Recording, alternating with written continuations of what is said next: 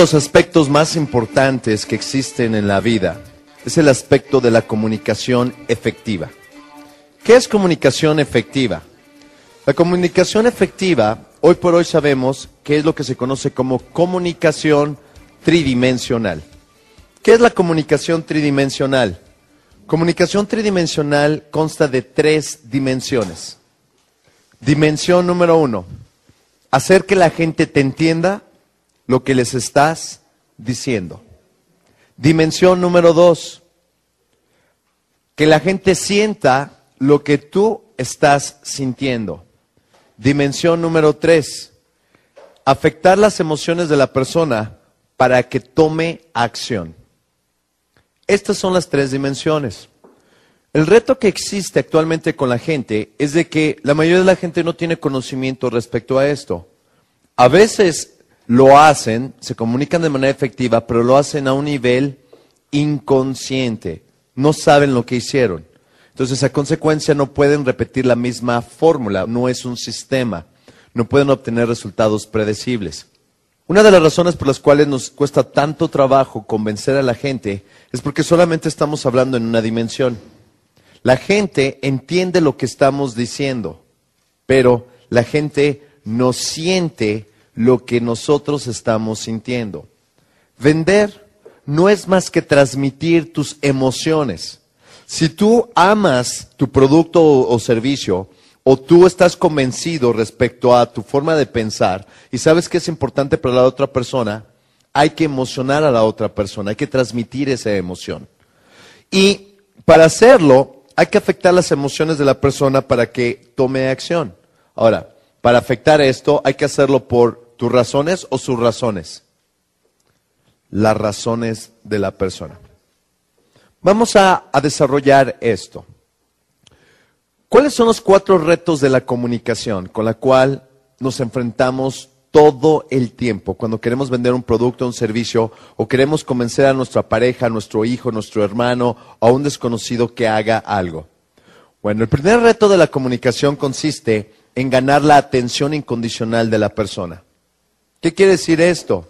Si la persona no te está poniendo atención, ¿te va a escuchar? No. ¿Qué quiere decir esto?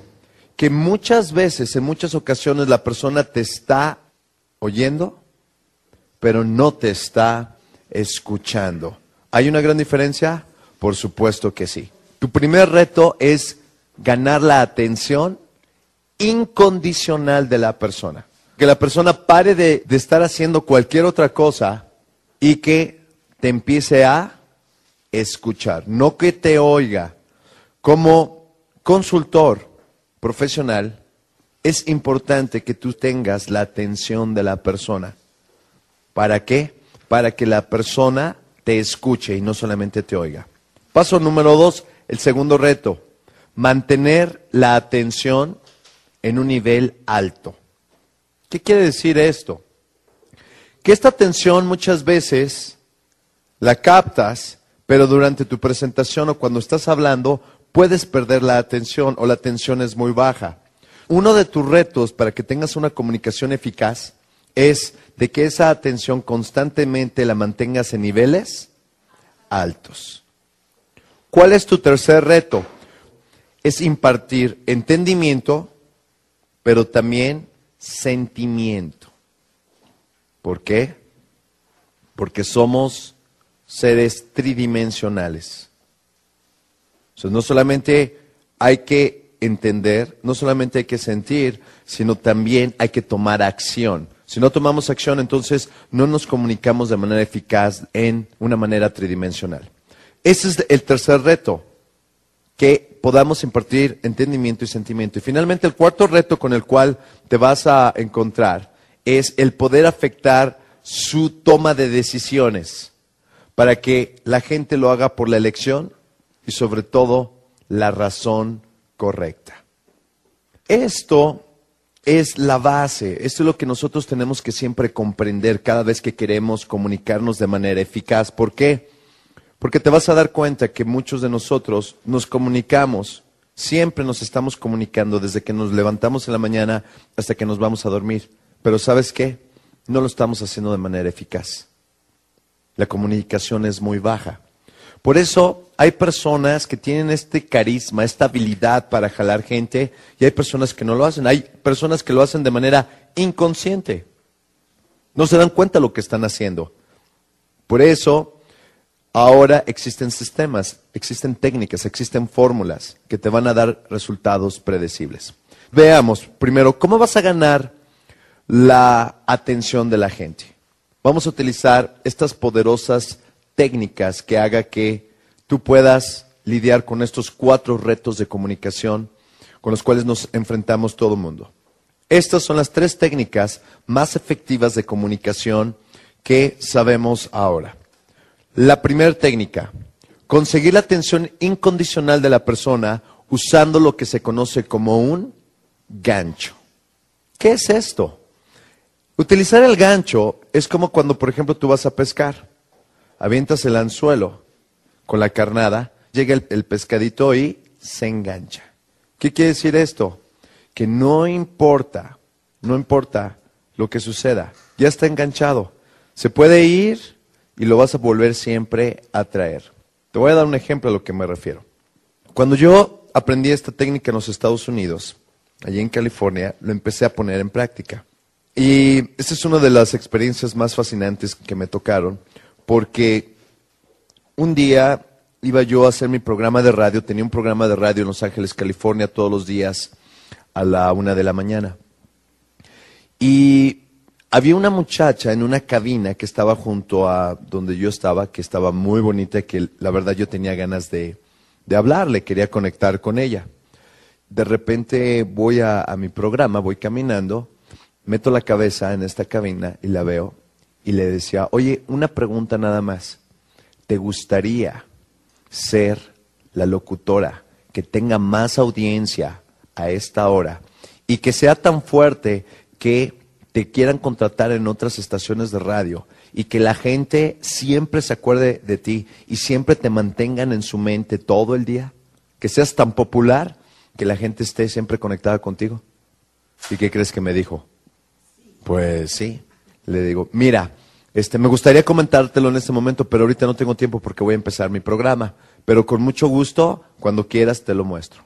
Yo me fui, recuerdo que tenía mi programa de radio de una a dos de la mañana, pero había otros programas después de, de mí. Y siempre me invitaban para quedarme a concursos, llevaban a una muchacha a la cabina, y como había muchos traileros que escuchaban esta estación de radio, decían, a ver, ¿quién quiere conectar con esta niña? Ok, aquí tengo una niña que es, trajo hoy minifalda, viene bronceadita, trae tacones, cabello lacio, largo, bonito. Entonces imagínate cómo se ponían los traileros. Escucha. Recuerdo que en esa ocasión salí como eso de las 4 de la mañana. Se me había olvidado esta chica, ¿no? Ya quería llegar a mi casa. Iba yo bajando por el estacionamiento para subirme a mi coche. ¿Y quién crees que salió gritando de atrás? ¡Ey! ¡Ey! Y yo, ¿quién es? Y era esta muchacha. Oye, ¿cómo estás? Oye, ¿cuál es la técnica? Dime cuál es la técnica. ¿Por qué? Porque la dejé tremendamente enganchada. Esta es una técnica muy importante. ¿Qué es enganchar a la persona? Enganchar a la persona es hablarle de ventajas que va a recibir con la información, con el producto o el servicio que tú estás ofreciendo, pero que no le digas qué es. Solamente háblale de las ventajas principales, pero no le digas qué es. Por ejemplo, denme un ejemplo de algún producto que ustedes tengan, el que sea. Un producto naturista. ¿Cómo te engancharía? Si hubiera una manera en la cual detuvieras tú el proceso del envejecimiento, tuvieras una energía wow, te sintieras por dentro no terrible, no mal, no bien, no excelente, no extraordinario, sino super wow, y que la gente te lo note y te pregunte todo el tiempo, ¿te gustaría saber cómo? Este, desafortunadamente ahorita me tengo que ir, pero con mucho gusto, cuando tú quieras, aquí está mi teléfono, me puedes llamar. ¿Qué fue lo que sucedió? La acabo de enganchar. Porque le hablé de ventajas y beneficios. ¿Le dije que era nutrición celular? ¿Le dije que eran suplementos alimenticios? No. ¿De qué le hablé? Le hablé de las ventajas que da, pero nunca le dije qué era. Hay una cuestión bien importante. ¿En qué paso estoy de la presentación de ventas? ¿Qué paso es? Es el segundo. Sí, una de las razones por las cuales la gente no se interesa en lo que tú tienes es porque te pones inmediatamente a decir. Entonces, por eso la gente te va a decir que no le interesa suplementos alimenticios. Por eso, después de enganchar, ¿qué es lo que tienes que hacer? Salar. ¿Y después qué viene después de salar? Examinar. Después qué viene después de examinar? El diagnóstico. Hasta ese momento, tú no has hablado de suplementos alimenticios.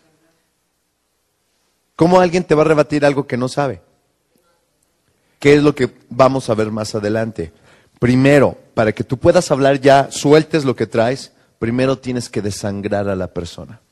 Si la persona no ha sido desangrada, la gente cómo va a tener ganas o urgencia de saber qué es lo que tienes.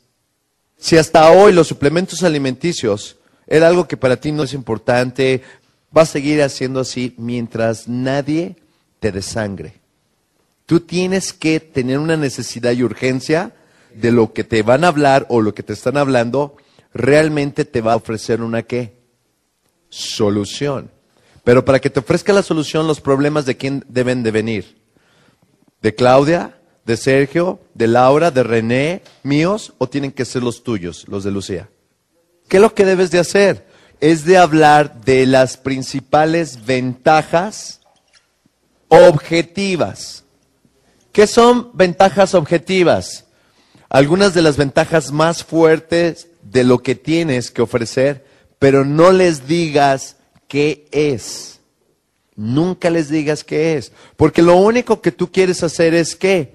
Conseguir su atención incondicional. Obviamente, entre más sepas tú respecto a la persona, más fácil vas a poder lograr esto. Pero quiero que sepas algo.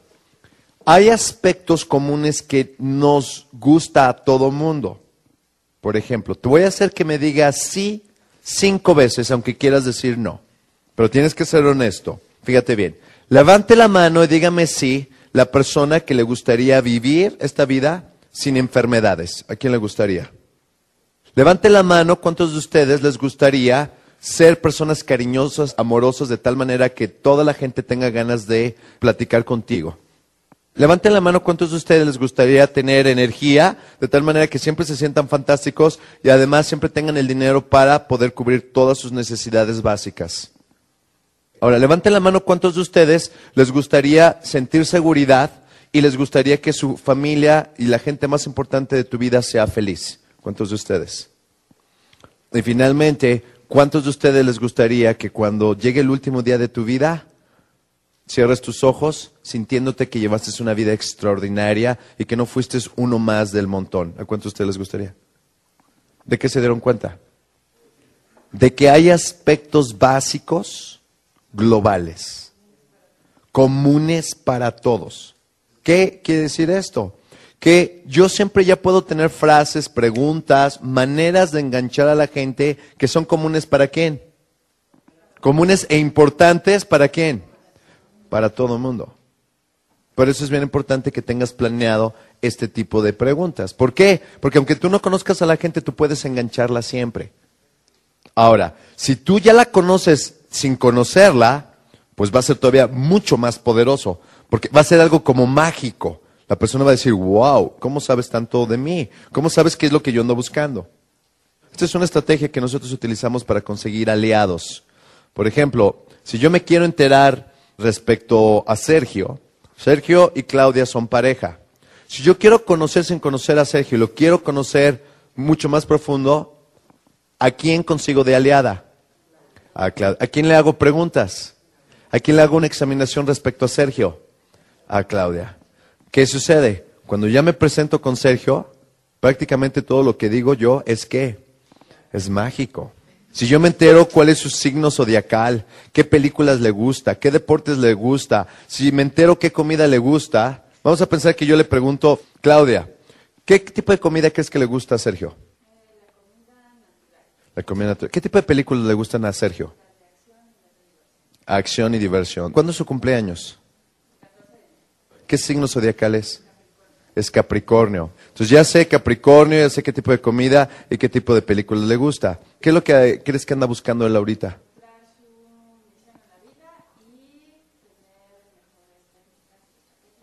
Perfecto, encontrar su misión en la vida y tener mejores estrategias para vender. Ahora déjame hacerte una pregunta. ¿Qué es lo que más le admiras a Sergio?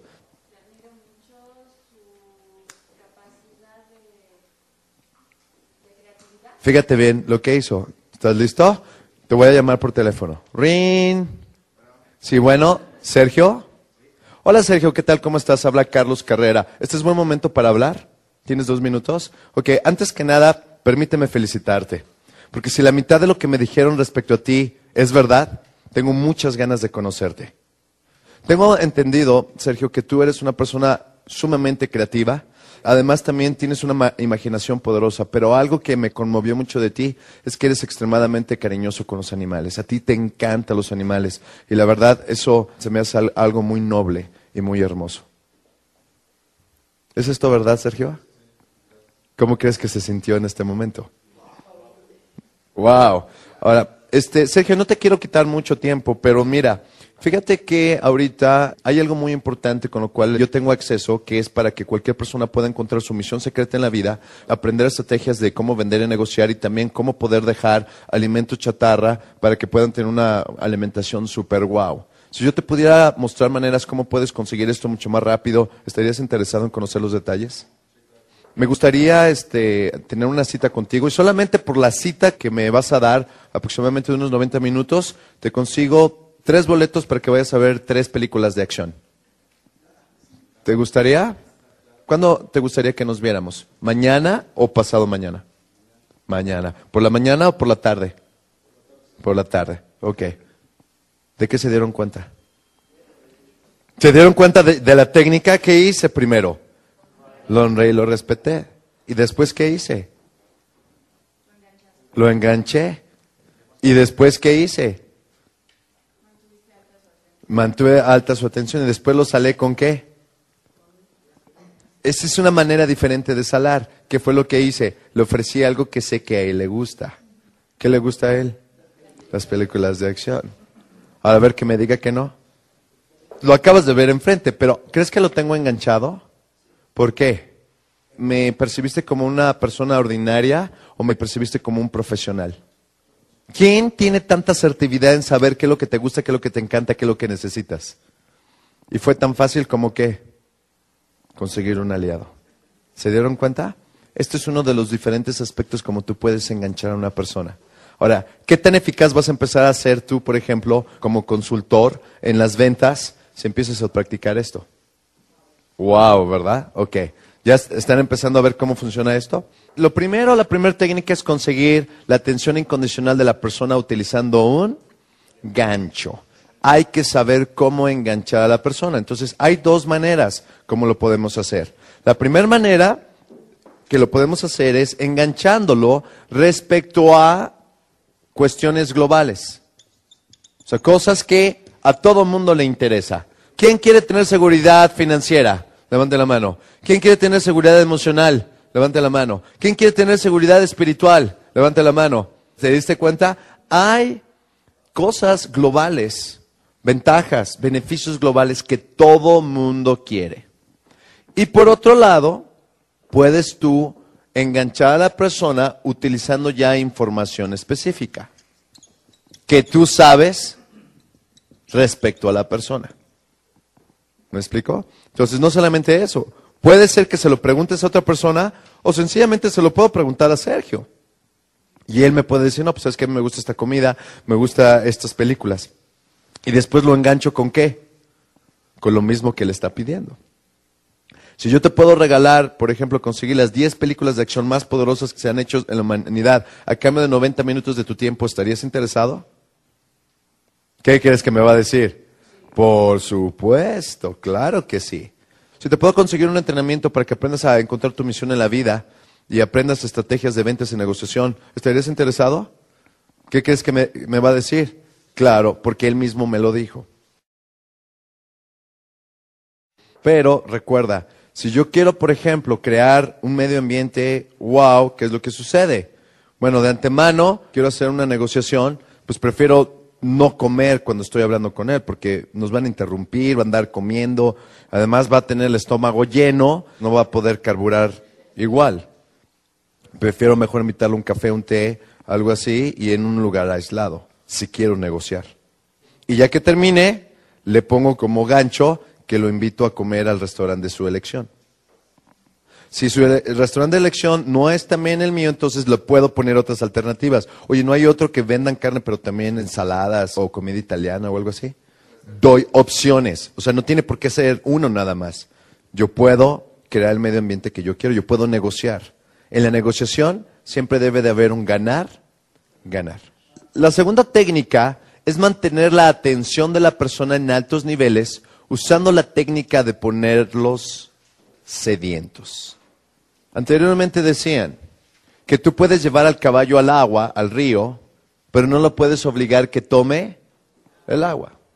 Eso, obviamente, pues es algo que ya es obsoleto, porque ahora con esta técnica tú puedes hacer que el caballo, cada vez que lo lleves al río, tome el agua.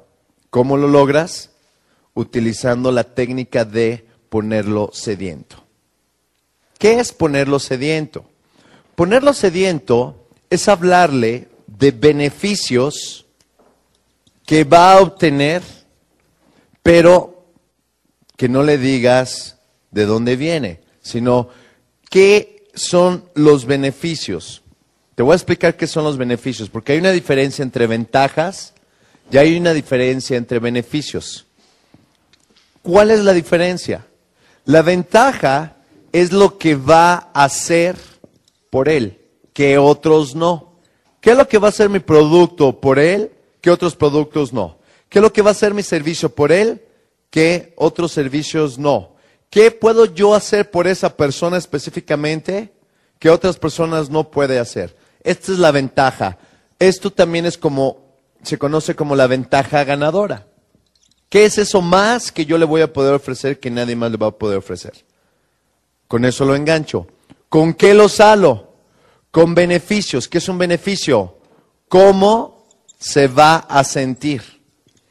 ¿Cómo se va a sentir? ¿Por qué es esto importante de sentir?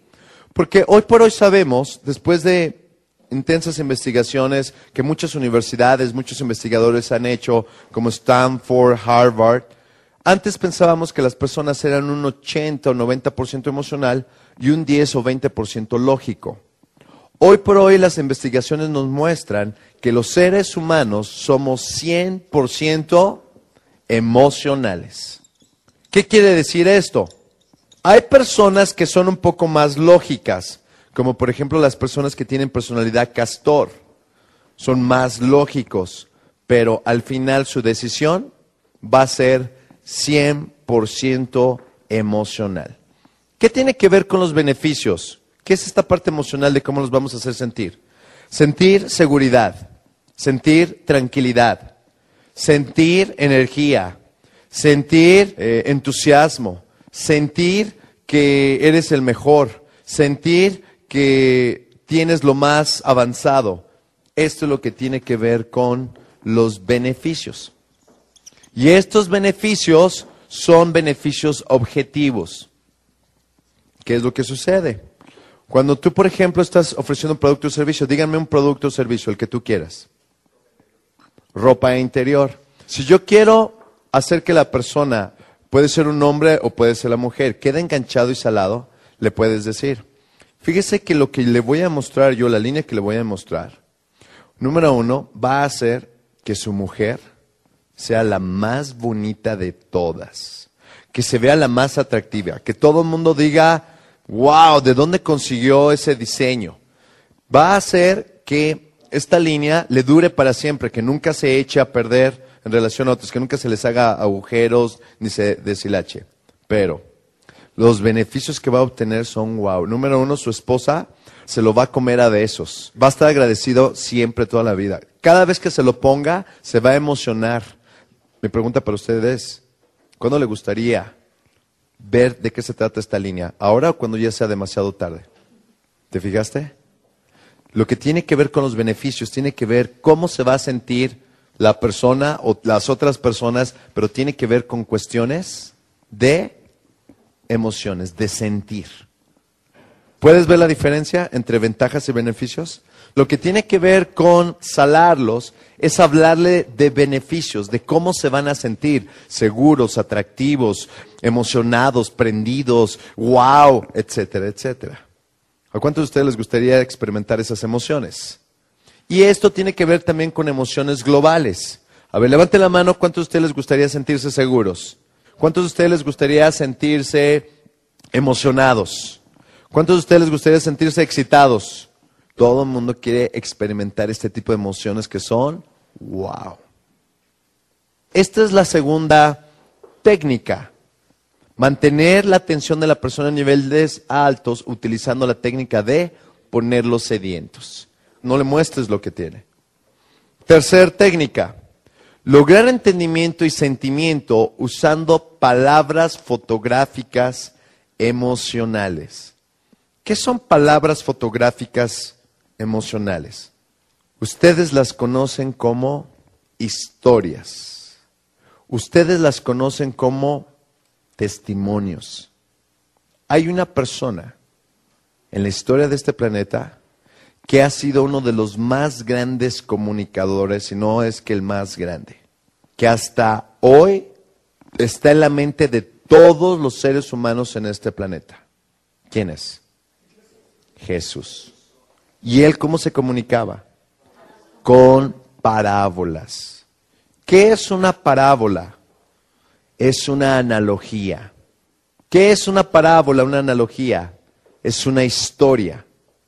¿Qué es una parábola, una historia, un testimonio? Son palabras fotográficas emocionales.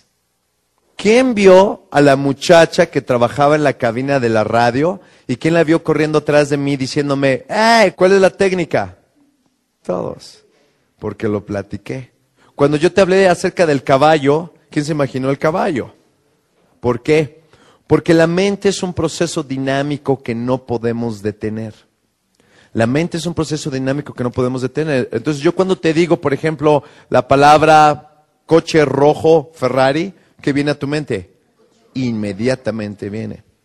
Es importante que te des cuenta de algo. Cuando tú quieres que la gente te entienda, pero también que la gente sienta lo que tú estás sintiendo, la mejor manera de hacerlo es utilizando una historia. También se le puede conocer a esto como un testimonio. ¿Un testimonio de quién? De ti personal o de otra persona que pasó por esa situación. Cuando tú quieres vender un producto o servicio, entre más poderosa sea esa persona, entre más reconocimiento en la sociedad tenga esa persona, más poderoso es ese testimonio. A veces no es necesario, pero cuando tú quieres que una persona te compre un producto o servicio, muestra el testimonio de otra persona que tenía el mismo problema que tiene la persona que tienes enfrente y cómo esa persona lo resolvió. Y entonces, al mostrar el testimonio, haces que la persona entre en un estado hipnótico. La gente, cuando tú das un testimonio, entra en un estado de trance. Y de esta manera puedes hacer tú que la persona te haga caso. Les voy a comentar qué tan poderoso es esto. Porque con esto tú puedes hacer que la gente tome acción. Te voy a dar un ejemplo. Cuando estaba viviendo yo en Los Ángeles, California, la primera persona que yo conocí es una mujer que se llama Claire. Quiero que te imagines a Claire. ¿Te acuerdas de Farrah Foster, que era rubia, de cabello largo, con ojos azules, y tenía un cuerpazo, estaba en los pósters en todos lados. Se casó con Lee Majors, el hombre nuclear. ¿Algunos de ustedes la recuerdan? Los que no, pues imagínensela. Delgada, este, unos ojos preciosos, cabello largo, así ondulado. Una mujer preciosa, fue un símbolo sexual por mucho tiempo. Bueno, Claire, haz de cuenta que es la gemela de Farrah Foster. Así. Claire tenía un novio que se llama Tom. Ya llevaban ellos aproximadamente siete, ocho años juntos. Claire ya tenía aproximadamente como 34 años. Y bueno, yo estuve en el, grupo de Claire, me presentó a sus amigas y todo. Llegó un momento que nos hicimos amigos y amigas y nos veíamos muy seguido. Ellos uh, viven ahí en el área de Santa Mónica, un área muy bonita, muy padre. Tom es un hombre, es un empresario que se dedica a vender toda clase de productos por televisión, etcétera, etcétera. Hacen una pareja, wow. Pero Claire ya se quería casar. O sea, ellos vivían juntos y no solamente se quería casar, sino que ella quería tener hijos. Pero Tom no quería. Por más que Claire le decía, oye, ya vamos a casarnos y todo eso, Tom siempre le desviaba la conversación, etcétera, etcétera. El problema que tenía Claire es que tenía cuántos años? 34. Y su reloj biológico estaba ya ahí en contra de ella, porque ella se quería casar, quería formar ya una familia, eh, sentar cabeza, ¿no? Ya llevaba siete, casi ocho años con Tom. Pues Tom era un león sotototote. Quiero decirte que pues siempre evadía eso. Claire no sabía qué hacer, estaba totalmente desesperada porque por más que le decía y todo eso, Tom es tan inteligente que siempre le daba la vuelta. Un día Claire me lo comentó a mí y me pidió que le ayudara porque le gustaba mucho la cuestión de los entrenamientos que yo daba, etcétera, etcétera. Y entonces yo lo que le pedí es que me dijera información respecto a Tom. Y le pregunté que de la vida de Tom, ¿qué es lo que ella cree que Tom le da más tristeza, lo que lo ha hecho sentir más mal? ¿Qué aspecto de su vida, si con sus padres, con sus amigos, en algún trabajo o algo? Tom pues, venía de una familia eh, donde el papá y la mamá siempre estuvieron juntos, fue a las mejores universidades, etcétera, etcétera. Claire me dice, ah, mira, hay una cosa que él odia. Siempre que se acuerda de eso, haz de cuenta que es como si le dieran una puñalada. Y le pregunté, ¿qué es eso, Claire? Y me dice, él cuando estaba en la universidad jugó fútbol americano. Y él siempre se ha considerado muy bueno en los deportes y siempre habla mucho acerca del fútbol americano. Pero cuando él jugó fútbol americano en college, la competencia era muy fuerte. Y la posición que él tenía, otras personas que tenían la misma posición, y eran tan buenos o mejor que él. Él no creía eso. Pero el coach nunca metió a Tom a jugar un partido de adeveras. En las prácticas y todo eso, pero nunca lo puso como alineación, como primer jugador. Y eso es algo que él trae enterrado en el corazón, en las entrañas toda su vida. ¿Por qué? Porque siempre estuvo sentado en la banca y no le permitían jugar. Claire me comentó eso. ¿Qué crees que hicimos? Preparamos la ocasión. Lo que hizo Claire, lo que yo le aconsejé, es de que ahora que llegara Tom, que le prepararon una cena wow, todo lo que le gustaba a Tom, que le pusiera las velas, todo bien bonito, bien romántico, todo, ¿no? Que Tom no se lo esperara. Y quisiera eso para preparar el momento, para decirle respecto a lo importante que era para ella hacer esto. Yo le pregunté a Claire, ¿qué tan importante es esto para ti? Eso es lo más importante. Dice, yo siempre me he visto a mí misma casada con hijos y yo quiero hacerlo. Si no lo hago, se me va a pasar el tiempo y voy a ser miserable toda mi vida. Le digo, ¿qué tan miserable? Dice, sumamente miserable. Sumamente miserable, porque además mi papá y mi mamá de están viejitos quieren tener nietos por todos lados. O sea, ya quiero sentar cabeza. Y le digo, ¿y si no lo consigues, Claire? Es que por eso estoy tan atrapada, dice, porque yo amo a Tom. No me veo con otro hombre, pero quiero hijos. Tengo que hacer algo al respecto, pero no sé qué hacer. Entonces yo le dije a Claire, dale el ultimátum. O sea, si realmente te ama, si él no se quiere casar contigo y nunca se va a casar, te comento, ¿estás dispuesto a sacrificar eso? Tienes opción. Dice, sí, la otra opción sería que me encontrara otro hombre que, que me quiera, que me aprecie, que pueda tener hijos. Le digo, ¿crees que lo puedes hacer? Me dice, pues sí. Dice, soy inteligente, soy guapa, todo eso. Ah, entonces ponle el ultimátum. Pero lo que vas a hacer es de que le vas a hacer sentir lo que tú estás sintiendo. En algo que él odie y que él ya lo sienta. Tu sentimiento tiene que empatizar simpatizar con el sentimiento de él en algo que tú conozcas. ¿Estás de acuerdo que Tom te ha mantenido como sentada en la banca? O sea, no te ha permitido jugar, o sea, no te ha dado tu lugar, no se ha casado contigo. Dice, sí, ah, pues eso es lo que le tienes que comentar. ¿Y qué crees que sucedió? Llegó Tom, Claire estaba bien arreglada, estaba preciosa, estaba wow, bien sexy, bien bonita. Le preparó los platillos que le encantaba a Tom. Salieron al balcón, le puso las velitas, todo precioso, bonito, se lo decoró. Bueno, la cama puso rosas. Wow, ¿no? ¿Cuántos de ustedes, caballeros, les gustaría que lo reciban así? Tom andaba wow, ¿no? Y empezó a, a platicar Claire con ella. ¿Y qué crees que empezó a hacer Claire? Claire lo primero que empezó a hacer fue honrarlo y respetarlo.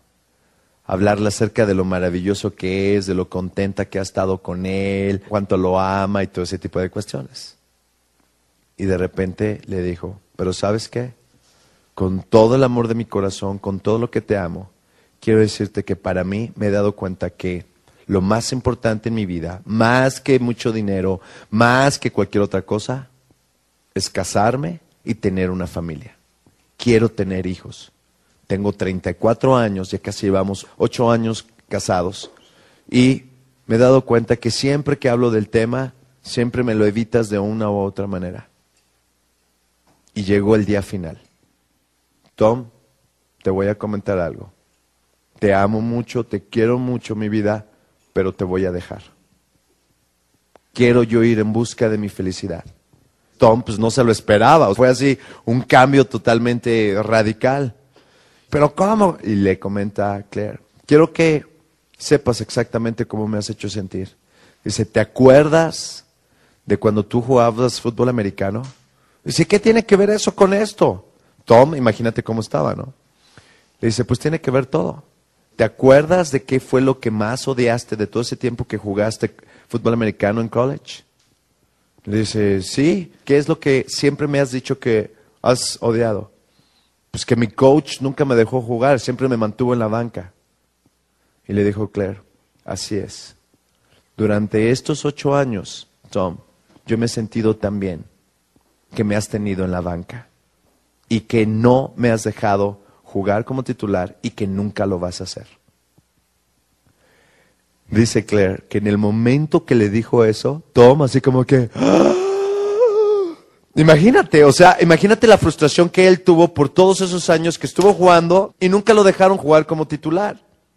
Y de repente, imagínate esa frustración que trae, ese patrón emocional que trae guardado. Imagínate que Claire le dice lo mismo. Durante estos ocho años me has mantenido en la banca y no me has dejado ser titular y veo que nunca lo vas a hacer.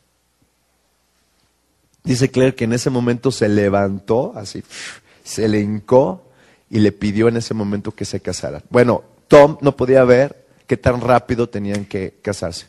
Se casaron dos semanas después. Conclusión.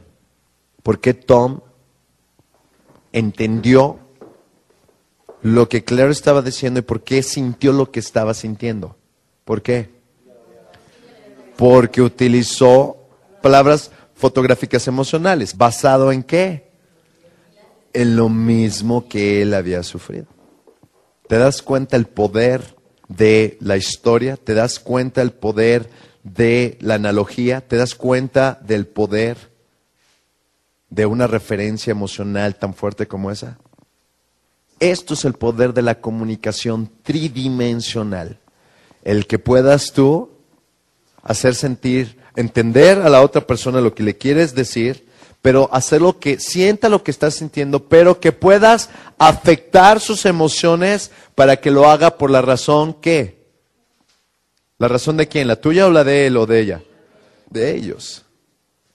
Este es el poder de la comunicación tridimensional. Ahora que te lo comento, ¿quién vio a Tom? ¿Quién vio a Claire? ¿Quién vio la conversación? ¿Quién se imaginó todo? Ojalá los hubiera filmado para que vieran cómo estaban así todos. Estaban en trance, estaban en un estado hipnótico. ¿Se dieron cuenta? No solamente Claire hizo que Tom tomara acción, sino que ahora, ¿quién comprende el poder de la comunicación tridimensional y las palabras fotográficas emocionales? Es bien importante que te des cuenta de esto, porque cada cuándo vas a utilizar esto. Todo el tiempo. Uno de los aspectos principales que tienes que empezar a, a reprogramar en tu forma de hablar es de que empieces a hablar ¿cómo? Con analogías, con historias, con testimonios. Por eso uno de los aspectos más poderosos que yo he sido testigo es que los mejores vendedores a nivel mundial son vendedores que tienen poderosos testimonios, poderosas historias, poderosas analogías. La comunicación tridimensional es una herramienta que nos da la oportunidad de crear en las otras personas poderosos impulsos emocionales, positivos o negativos. Depende de lo que a ti te convenga. ¿Qué otra ventaja le ven a esto? Exactamente. Puedes llevar a la gente a que se moje sin que se moje. A través de la comunicación tridimensional, tú tienes la oportunidad de hacer que la gente viva lo que tú quieres que ellos vivan o que experimenten lo que tú quieres que experimenten. Como dice, mojarlos sin mojarlos. Es como, por ejemplo, lo del limón, ¿lo recuerdan? Yo saqué el limón, les expliqué del limón y al rato todo el mundo andaba salivando. ¿Por qué? Porque la mente es un proceso dinámico que no puedes detener. La mente constantemente está creando imágenes y esas imágenes te crean qué? Sentimientos y emociones. ¿Para qué nos sirve la comunicación tridimensional? Para crear sentimientos y emociones. ¿Qué es lo que sucede? Quienes hablan así se van a dar cuenta que los más grandes líderes de líderes es como hablan, es como ellos se comunican para afectar las emociones de las personas y se muevan, hagan algo al respecto. ¿Tiene sentido esto? En tu presentación, ¿cada cuándo debes estar utilizando la comunicación tridimensional? Todo el tiempo. Cada vez que estás hablando, puedes estar utilizando impulsos emocionales con diferentes analogías. Puedes tener todo un repertorio de historias, testimonios, analogías, comparaciones y pueden ser tuyas, de otros o creencias o experiencias globales, que la gente ya tenga condicionamientos para que sepan de qué se trata. ¿Qué tan poderoso creen que sea la comunicación tridimensional? En la manera de hablar, para mí es lo más poderoso. Yo he visto personas que no tienen ningún sistema, así como el que nosotros tenemos, paso uno, paso dos, paso tres. ¿Sabes qué es lo único que hacen? Puros testimonios. Dan puros testimonios y pura analogía. ¿Y sabes qué? Están vende y vende y vende y vende, vende, vende, vende. ¿Por qué? Porque están llegando a las emociones, están transmitiendo emociones. Debes de hacer un esfuerzo por empezar ya a estar consciente a que debes de reprogramar tu mente para que tú hables como con puras analogías. ¿Con quién lo puedes practicar esto? Con la familia, con clientes. ¿En dónde? En cualquier lugar. ¿A qué hora? A todas horas. Entre mejor seas utilizando la comunicación tridimensional, mejor comunicador vas a ser, más eficaz vas a ser para negociar y tu vida se va a convertir en wow. Y no solamente eso, te ayuda también a poder hablar en público. Ahora es mucho más fácil porque cuando hablas en público con historia, estás hablando directamente de dónde? Del corazón. Cuando es un testimonio, ¿de dónde hablas? Del corazón. ¿Quieren saber por qué mucha gente tiene mucho miedo a hablar en público? Porque estudian cosas que tienen que decir y cuando se paran, se les olvida. Pero cuando tú pones una historia de lo que vas a decir, dime cuándo se te va a olvidar. Nunca. Eres poderosamente más eficaz cuando sabes cuáles son las historias que vas a obtener. Pero no solamente eso.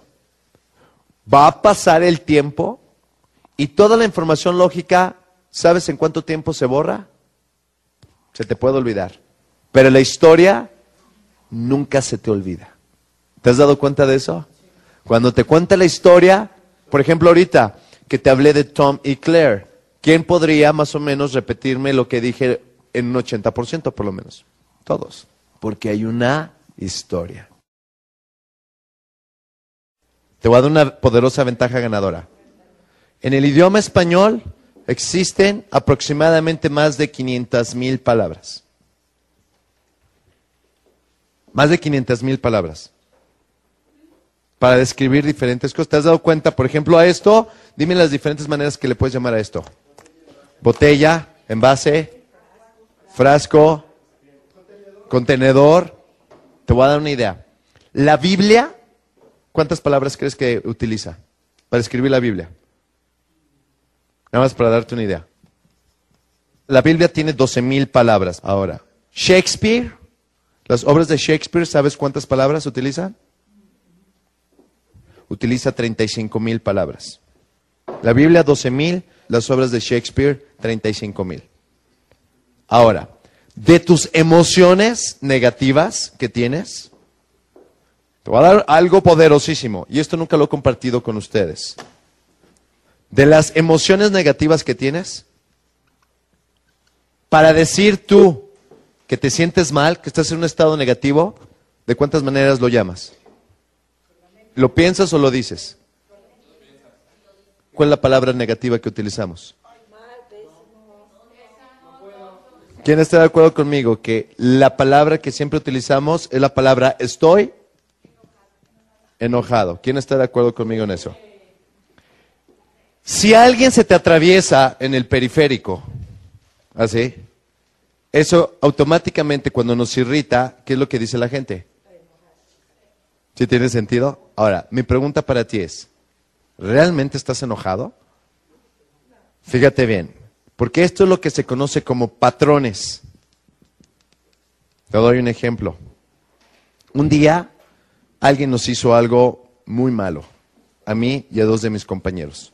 Muy, pero muy malo. ¿Y sabes cómo estaba yo? Enojado. Pero mi cuate que estaba al lado, ¿sabes cómo estaba él? Encabronado. Te pregunto yo, ¿hay diferencia entre estar enojado y estar encabronado? Claro. ¿Qué es estar encabronado? Fíjate cómo estaba él. Es que cómo fue posible que nos pudo haber hecho eso, hijo de su... Y empezó a decir, ¿no? Y yo estaba, carajo, wow, no creo que nos haya hecho eso. Y había una tercera persona. Y fíjate lo que le pregunté. Le digo, oye, ¿y a ti cómo te hace sentir? Ah, dice, es un pequeño inconveniente. dije, ¿qué? ¿Es un pequeño inconveniente? Es un inconveniente, fíjate inconveniente. Ahora, los tres éramos los que habíamos invertido en esto. Habíamos invertido en una lancha. Los tres íbamos a ser afectados de la misma manera y los tres habíamos puesto el mismo dinero. Pero sin embargo, uno estaba enojado, yo, uno estaba encabronado y el otro tenía un inconveniente. Ahora te pregunto yo, desde el punto de vista de tu cuerpo, ¿qué crees, qué cambios bioquímicos crees que había aquí, aquí y aquí? ¿Quién se sentía más mal? ¿Cuál fue la diferencia? El adjetivo calificativo que cada uno le dio la experiencia. El adjetivo calificativo. La palabra. La palabra que cambió el enfoque. ¿Y el enfoque qué crees que cambió? La fisionomía. Ahí te va la gran tragedia. Que de 50 cosas que te pasan, podrías tú darle 50 adjetivos calificativos diferentes de diferente nivel. Pero a veces ya estamos acostumbrados a mantener uno, dos o tres patrones. Un estado de, de malestar nosotros a lo mejor decimos estoy encabronado o estoy enojado. Le damos el mismo adjetivo calificativo, cuando no todas las experiencias son del mismo valor, pero tenemos la costumbre de qué? Utilizar las mismas palabras. Si yo siempre a todo lo califico con eso me enoja, imagínate qué es lo que pasa dentro de mi cuerpo, mi fisonomía. Por ejemplo, si mi perro agarra y se vomita allí, Déjame hacerte una pregunta. ¿Es suficiente razón para que yo me enoje? O si ustedes, uno de ustedes prometió que iba a hacer algo, que iba a llegar y llega tarde, por ejemplo, interrumpe la plática, ¿es razón suficiente para que me enoje? Pero si yo digo la palabra enojado, ¿qué sucede? Creo el mismo patrón. Aunque no le pertenece, no es del mismo nivel, lo que sucedió aquí y lo que sucedió aquí, para mí es exactamente qué? Lo mismo. ¿Te das cuenta que tan mal nos comunicamos? Hoy por hoy se sabe, según los estudios, que para demostrar nuestras diferentes emociones, no utilizamos más de 12 palabras emocionales. No utilizamos más de 12. Y quiero que pongas atención en eso. A pesar de que tenemos un vocabulario tan extenso, estamos limitados. Conclusión, entre más enriquezcas tu vocabulario, más vas a enriquecer tu vida. Basado en lo que te acabo de decir, ¿a qué conclusión llegamos? La comunicación más poderosa con quién es? Contigo mismo. La congruencia más importante es con quién? Contigo mismo. No esperes desarrollar una poderosa personalidad y convencer a otras personas si primero tú no sabes comunicarte con quién? Contigo mismo. Y comunicarte contigo mismo, primero, tiene que ver con qué? Con las palabras o con tu fisonomía o con tu enfoque. Cualquiera de estas afecta a cuál? A las otras tres.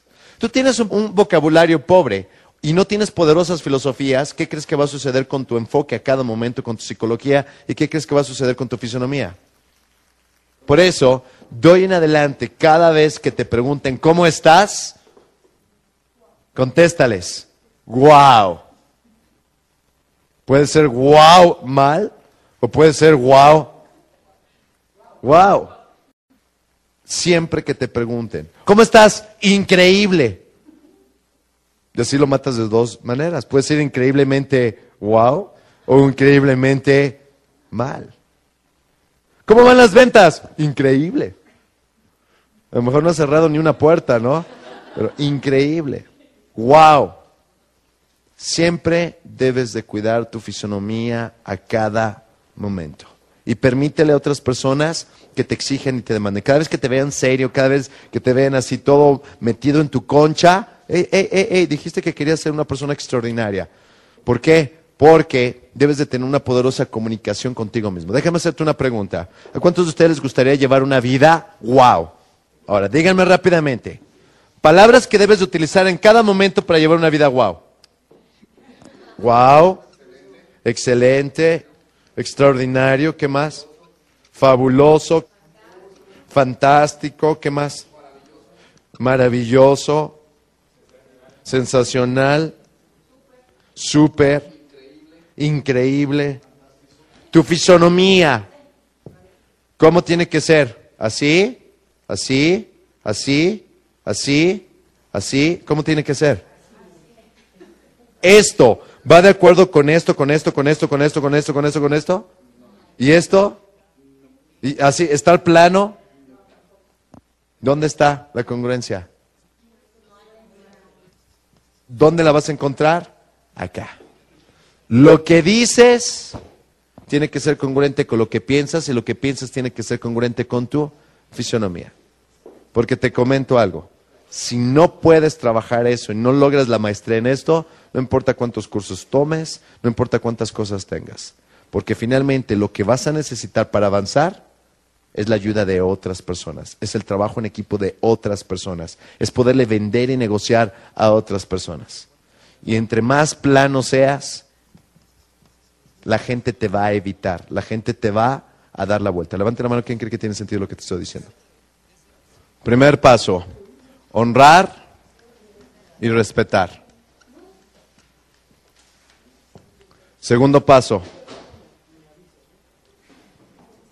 llamar la atención. ¿Con qué técnica? Enganchar. Tercer paso, mantener atención alta. ¿Con qué técnica? Salar. Cuarto, examinar. Quinto, diagnóstico. Sexto, prescripción o sugerencia. Y séptimo paso, el cierre. Esto es el cómo. Todo esto es el cómo lo vamos a hacer. Todo esto lo vamos a desarrollar. Les voy a dar los pequeños detalles finos. Lo pueden dividir en dos, porque este proceso lo haces al principio, lo haces a la mitad y lo haces al final. Y el cierre es algo que lo empiezas a hacer todo el tiempo también. El cierre lo estás haciendo desde el principio. El cierre no es al final, como mucha gente lo cree. El cierre es desde el principio. ¿Quién está de acuerdo en eso? ¿Te fijaste? Ya estoy cerrando desde aquí. Cada vez que hago que tú me digas que sí o estés de acuerdo en algo, ¿qué estoy haciendo? Estoy utilizando cierres, palomitas o checadores. El cierre no tiene que ser al final, puede ser al principio. Pero estos son los pasos. Es bien importante que te des cuenta que este es el proceso, es el sistema que vamos a llevar a cabo, pero alrededor de esto existe una poderosa psicología. Y una de las poderosas partes de la psicología es, número uno, conocerte a ti mismo y tener la habilidad de conocer a cualquier ser humano en un lapso de 30 segundos, máximo 10 minutos. ¿Qué ventajas ganadoras tendrás o qué puedes hacer? Todo lo que puedes hacer si tienes la habilidad de conocer la personalidad de cualquier ser humano. Conocerlos mejor de lo que se conocen ellos mismos. ¿Qué me puede decir? Número uno, un paso adelante. Dos, mucho más fácil el cierre, porque sabes cómo se va a comportar. Tres, ¿para qué te sirve saber de personalidades? Para saber empatizar. Para darle lo que quieren y cómo lo quieren. ¿Qué más? Para saber qué tipo de comunicación necesitamos. ¿Para qué más te sirve? Para saber de lo que le vas a hablar, de lo que le interesa. ¿Te servirá para escoger pareja? Uh, pero por supuesto. Deberías de ver cuánta gente frustrada existe porque están con parejas que no son compatibles. Hay una ley que dice, lo opuesto se atrae al principio. Pero después, ahí viene la cuestión, ¿qué más? Para educar a tus hijos. ¿Sabes cuántos papás han cometido terribles errores todos los días por no saber esto? ¿Te servirá para contratar gente? Wow, que si te sirve para, para hacer equipos de trabajo, ¿qué más? Para no prejuzgar o juzgar a los demás. Es importante. Mucha gente, hasta el momento que hicieron esto, se dieron cuenta de cuántas veces estuvieron equivocando, juzgando, prejuzgando a otros seres humanos. ¿Para qué te sirve saber de personalidades? para poder desarrollar mucha tolerancia y mucho respeto hacia otras personas. Qué poderoso es esto.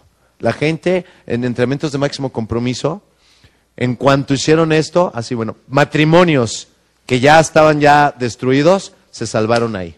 Porque dijeron, ¡Oh! tú eres león y tú eres golden retriever. ¿Cómo no me había dado cuenta? O cosas así. Escuchen esto, es una ventaja ganadora donde haces o llevas a cabo una poderosa técnica que se conoce como inflexiones. ¿Qué es una inflexión? Escucha. María no dijo que Pedro le pegó a su mujer. ¿Quién dijo? María. María no dijo que Pedro le pegó a su mujer. ¿Qué pasó ahí? No dijo.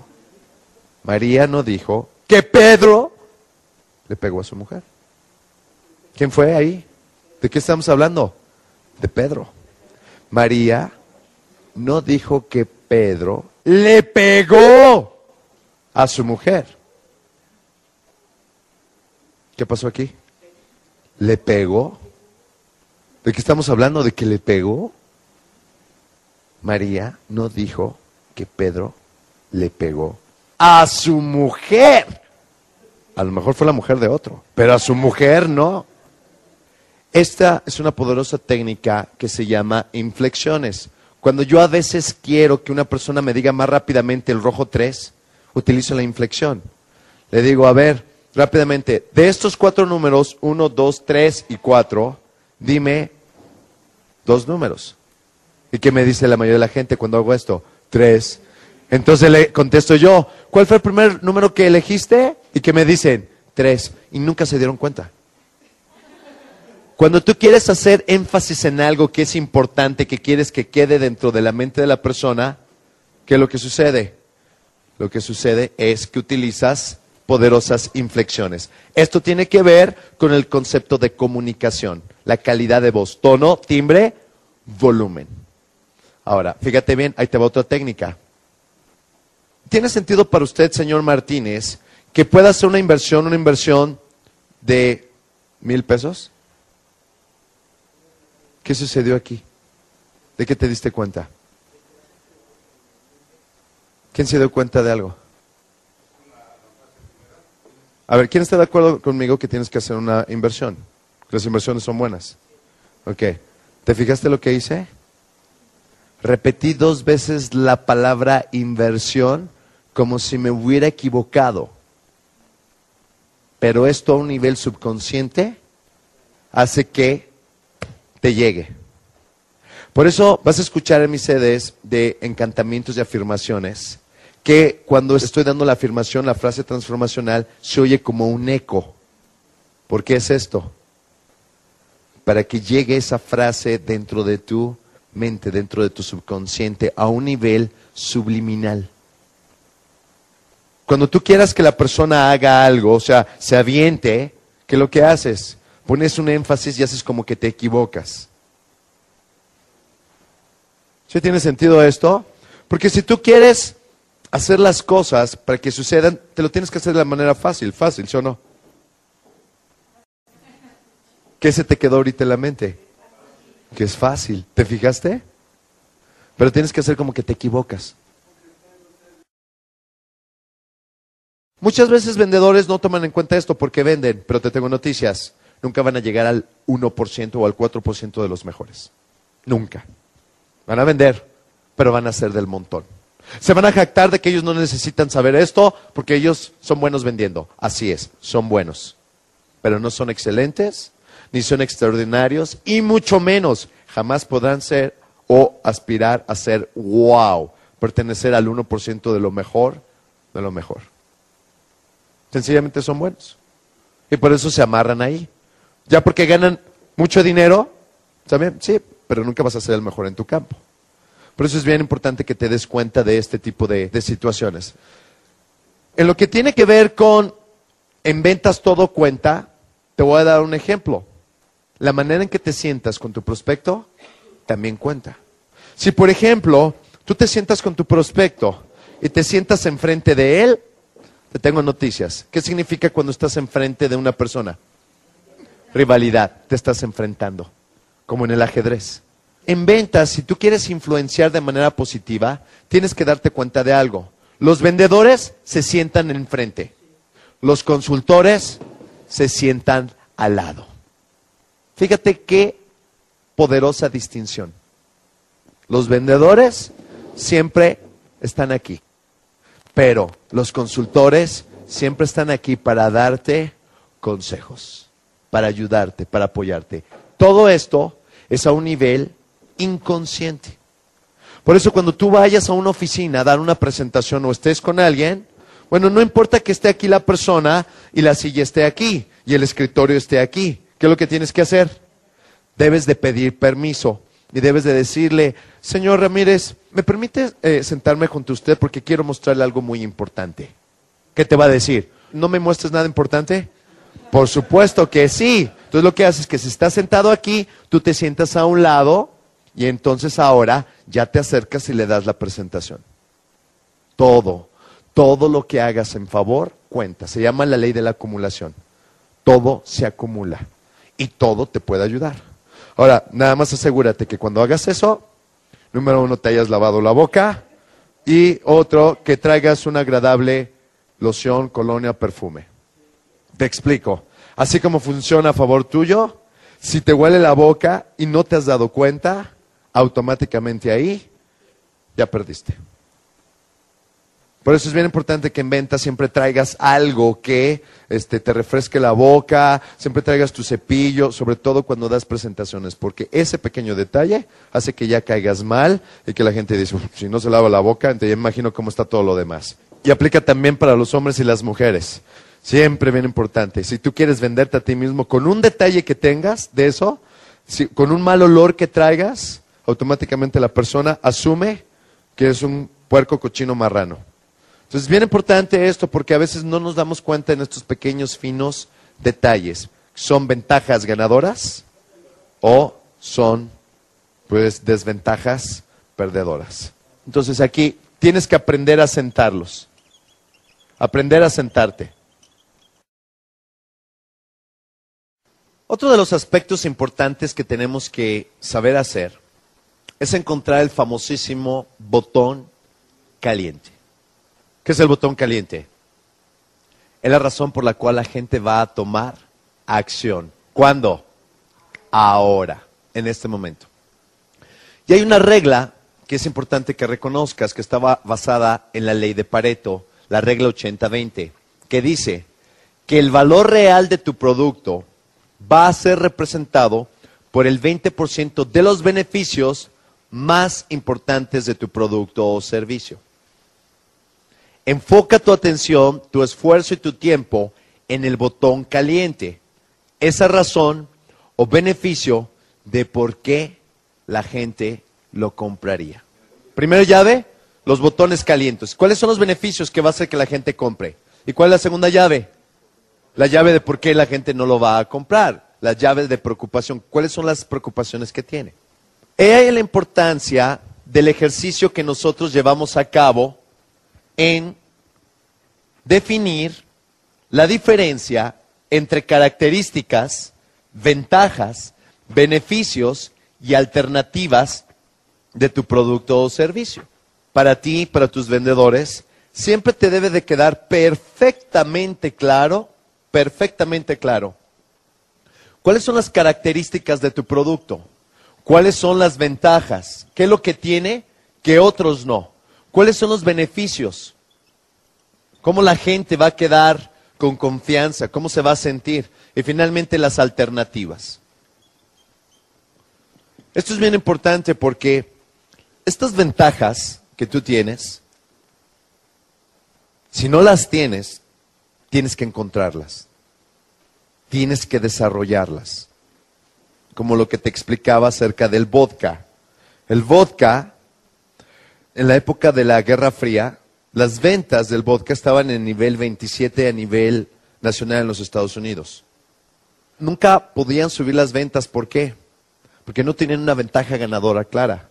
Hasta que alguien se puso a examinar qué es lo que tiene el vodka que no tiene ni el ron, ni el tequila, ni el mezcal, ni el whisky, ni cualquier otra.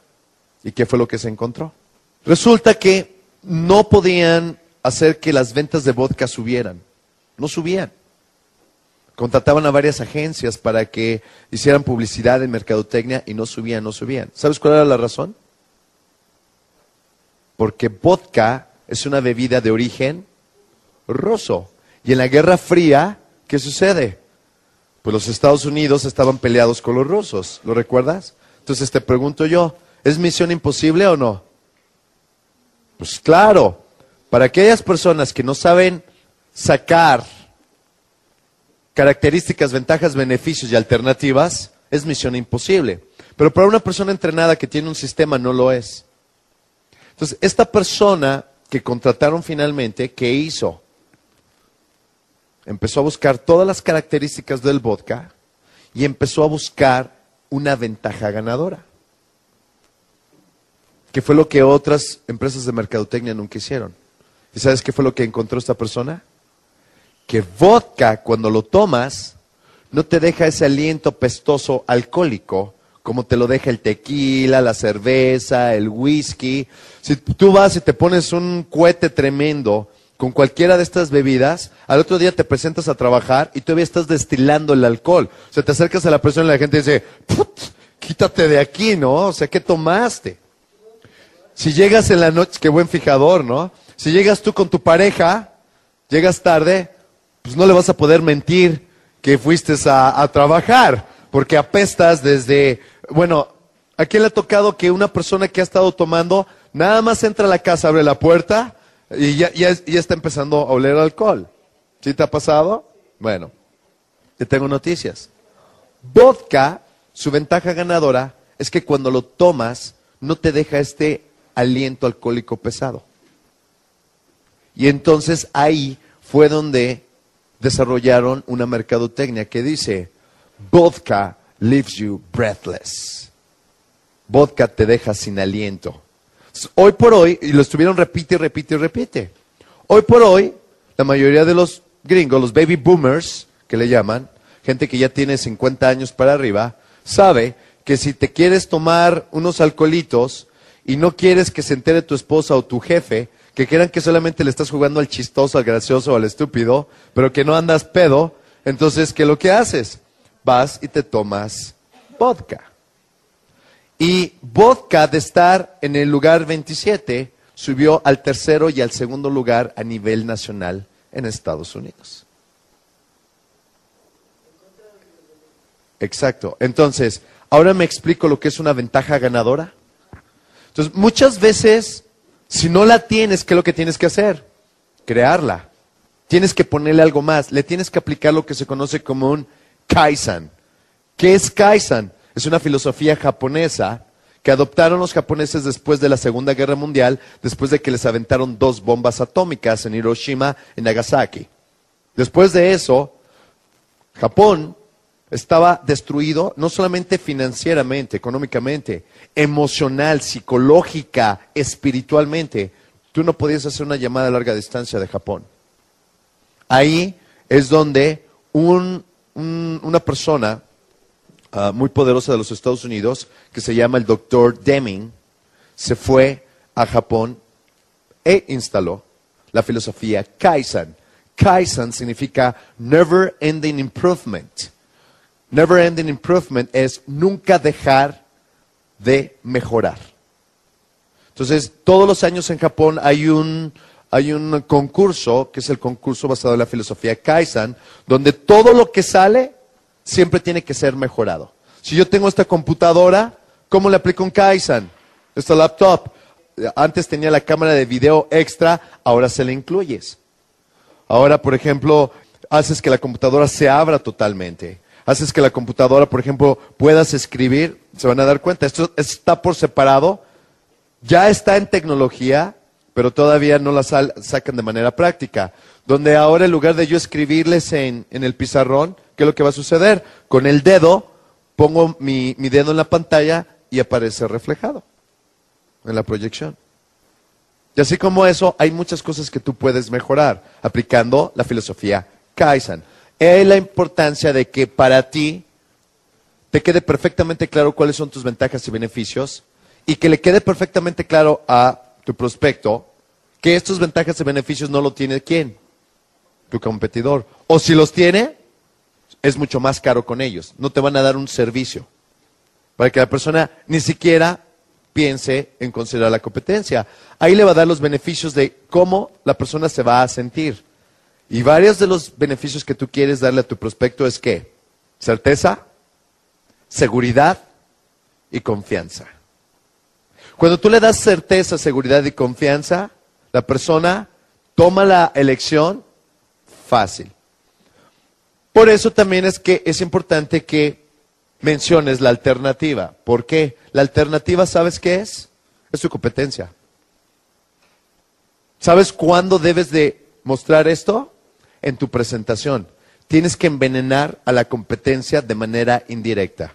O sea, no tienes que hablar mal, sino sencillamente tienes que hablar que si la persona no toma acción contigo, ¿cuál sería la alternativa negativa respecto a la inversión que está pensando llevar a cabo. ¿Para qué? para que al final cuando vaya a hacer la toma de decisiones, ni siquiera considere ir a la competencia. Ni siquiera. Por eso es tan importante que conozcas las fuerzas, pero también las debilidades de tu competencia. No tienes que dar nombres específicos. No tienes que criticar o, hablar mal de una compañía, sino sencillamente qué es lo que otros no están haciendo que tú ya estás haciendo. ¿Sí tiene sentido esto o no? Ahora, para que tú puedas encontrar este botón caliente del que estamos hablando, tú primero tienes que saber exactamente cuál es tu arsenal de características y ventajas, porque una vez que lo tienes, ahora a través de preguntas debes de llevar a tu prospecto a que encaje perfectamente con tu propuesta. Aquí es donde entra mi famoso ejercicio del rojo 3. Este ejercicio de rojo 3 siempre lo hago por todos lados y siempre hago que la gente me diga rojo 3. Pero nunca la gente comprende qué psicología hay detrás del rojo 3. O sea, lo ven como un truquito de magia. Y por eso siempre le digo yo a la gente, esto que te acabo de mostrar, el rojo 3, es la base de la venta sofisticada.